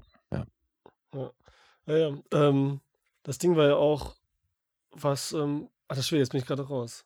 Was will ich jetzt sagen? Aber du meintest vorhin, du kennst, äh, also hast du offenbar in deinem Umfeld mehr Leute, die das für einen echten Moment gehalten haben? Nein, aber dann am nächsten Tag so ein paar, die geschrieben haben und halt die Presse tut ja auch so, also, ne, ob die es jetzt selber für echt halten oder nicht, aber die tun jedenfalls alle auch so, als wäre es echt. Ja, Die weil, gehen da voll mit halt, ne? weil Damit aber das so auf der Veranstaltung haben die das auch alle weiter durchgezogen. Also der ganze Raum und alle, die danach in irgendeiner Form was zu tun hatten, haben alle weiter so getan, als wäre das gerade wirklich so passiert. Als hätte das so Ja, mit. Dance to Washington hinterher auch und so diese komische Sache, dass sie gesprochen haben und so, ne? Die ganz kurz danach so. Ah, ja, war das, ja das, so. Aber das Peinlichste des Abends für mich war dann wirklich eben die anschließende Dankesrede von Will Smith. Alter, Ja, also ist- das war so Scientology auf Crack, jetzt dreht er völlig durch. Was hat der Typ für, für einen Gottkomplex? Wovon spricht der da überhaupt, Alter? Also, I, I follow wiederholt er sich Calling und Devil und Gott und Alter, Ja. was? Chill doch, Alter. Also wirklich. Beschützer von allen, er ist der Schöne, er ist so quasi, er hat sich so ein bisschen auf Jesus Ja, getrimmt. der, also als Ne? wäre er gerade auf einer göttlichen Mission Jesus, unterwegs. So, Ja. was geht denn ab, Alter? Und ich, ja, das ist so, ne, also es tut dann so ein bisschen leid. Und dann könnte man, ich mich wundert, dass die Presse nicht drauf eingeht, von wegen, dass man so die Männerrolle nimmt, ne? Erstmal Gewalt allgemein und dann auch noch, dass der Mann für seine Frau einstehen muss. Das ist ja wieder dann das, was wir heutzutage ja nicht wollen, so richtig, ne? Dieses, ich muss dafür eine hauen, sie kann auf sich selbst aufpassen und so dieses Ding halt, ne? Ja. Dass sich Und- da alle nicht auch drauf Und schon. ich äh, habe jetzt aber schon Statements von irgendwelchen Will Smith-Fans gelesen, die eben sich hinstellen und sagen, siehste, das passiert, wenn du dich quasi in einer toxischen Beziehung befindest, dann treibt die Frau dich an den Punkt, wo du quasi Männern Crazy. Stellvertretend für das, was du immer so abkriegst im Alltag, haust du dann stellvertretend dem nächstbesten aufs Maul. Ja, das war ja auch nicht aus dem Effekt, das wird ja keiner tun Und und, das dann ist wie das er Ding. geschlagen hat. Das finde ich halt so krass, dass die uns weismachen wollen, dass das eine Affektreaktion war, Weil er Alter. geht zehn Meter dahin in Ey, Ruhe, dann für- klatscht der das eine, ist das Dings Ding. guckt schon, Chris Rock zieht schon lange, wartet nur drauf, zieht schon vorher die Fresse so. eben, Und dann diese komische Bewegung. Ich meine, jetzt sieht das keiner, aber wie er die Bewegung auch gemacht hat. Ja, das war ja. so unnatürlich und so Ja. effektmäßig. Ablenks äh, nicht, dass er, er hat ihn wirklich getroffen, 100%, das kann er Ja, ruhig klar. machen, das sind Schauspieler. also, aber die haben das schon so abgesprochen. Also, auch wenn es jetzt vielleicht nicht jeder wusste, nee, selbst aber es dann, war, ne, auch, also- denke ich auch, das war gescriptet in irgendeiner Form und selbst Ja. wenn es dann nicht hundertprozentig nach Plan abgelaufen ist und da Mhm. vielleicht irgendwas ausgeufert, wie auch immer, der Affekt, diese Affektnummer funktioniert hinten und vorne nicht. Mhm. Weil die zeigen erst seine Reaktion, er lacht ja sogar über den Witz. Dann Ja. zeigen sie die Reaktion von Jada, die die Augen Ja. verdreht, die sich auch denkt, nicht viel okay, Reaktion, ist auch nichts Nee, Schlimmes. Ne? aber halt ja. so, okay, I'm not Ja. amused. Ne? Da genau. Und dann geht der erstmal 50 Schritte auf die Bühne hoch. Ja, das kannst Und ich du nicht denke so, in der Zeit hast du- sehen. Fünfmal reflektiert, was gerade passiert. Ja. Und für so dann auch erzählt er zehn Minuten später, ja, wir befinden uns in einer Branche, wo wir dran drauf trainiert sind und dran gewöhnt sind, gedisst zu werden, disrespected zu werden und äh, abused zu werden und so. Und da, wenn wir sind dran gewöhnt, dass Leute schlecht über uns reden. Und dann denke ich mir, okay, wo war dieses Mindset halt vor zehn Minuten? Weißt du, das, das funktioniert nicht. Das, also das passt für mich nicht zusammen. Deswegen, ich glaube dem überhaupt nicht, dass das eine Affektreaktion war. Für mich war auch diese Dankesrede wahnsinnig inszeniert. Ja, ja gut, das ist ja eh. Ich meine, es sind immer noch Schauspieler, darf keiner vergessen, so die ganze Show und alles, ne? Das ist immer noch. War besser als sonst insgesamt, muss ich sagen. War wieder unterhaltsam, war knackig, war cool. Die Moderatoren waren auch super. Schön drüber sprechen. Und äh, was mir immer fehlt, ich fand es ja cool, dass diesmal so wirklich so viele Stars auch dabei waren. So ein paar Oldschooler, ne, so beim Publikum, dass so ein bisschen die Atmosphäre wieder aufkam. So gemischt, so, ne? Neue, alte, ne? Ja. Ne, so ein bisschen mehr. Also gerade auf den roten Teppich vorher auch. Ne, hast so ein bisschen LA-Sonne mal geschnuppert, da war ein bisschen was los, liefen alle rum, Steven Gätchen hat äh, einen Spruch nach dem anderen verhauen. Hm. Und dann sehen wir aber im Publikum, wenn irgendwelche Witze gemacht werden oder diese Will Smith-Sache oder irgendwas anderes doofes, dann will ich Reaktionen von den Gesichtern sehen. Ich will hm. Spielberg sehen. Weißt ich will die ganzen Leute, wie sie so reagieren, wie sie gucken und so, ne? Ja. Sowas will ich sehen. Das war früher halt mehr, weil das sind so die coolen Leute, da sind die Stars, aber das zeigen die halt gar nicht mehr. Null. Ich weiß nicht, ob die keinen Bock haben oder wahrscheinlich, weil jeder Zweite schläft oder so, ne? ja, und, gut, äh, die Veranstaltung hat ja in den letzten Jahren eh eine krasse Entwicklung durchgemacht. Primär bedingt durch diesen Quotendruck, weil das halt eine extrem beschissene Entwicklung war. Ich glaube, letztes Jahr war ja wirklich absoluter Minusrekord, was so die Einschaltquoten angeht. Und die versuchen da halt, die haben ja natürlich auch den Druck, dass das wieder mehr Leute gucken und dass sie halt irgendwie ja. versuchen, da mehr Leute zu ziehen.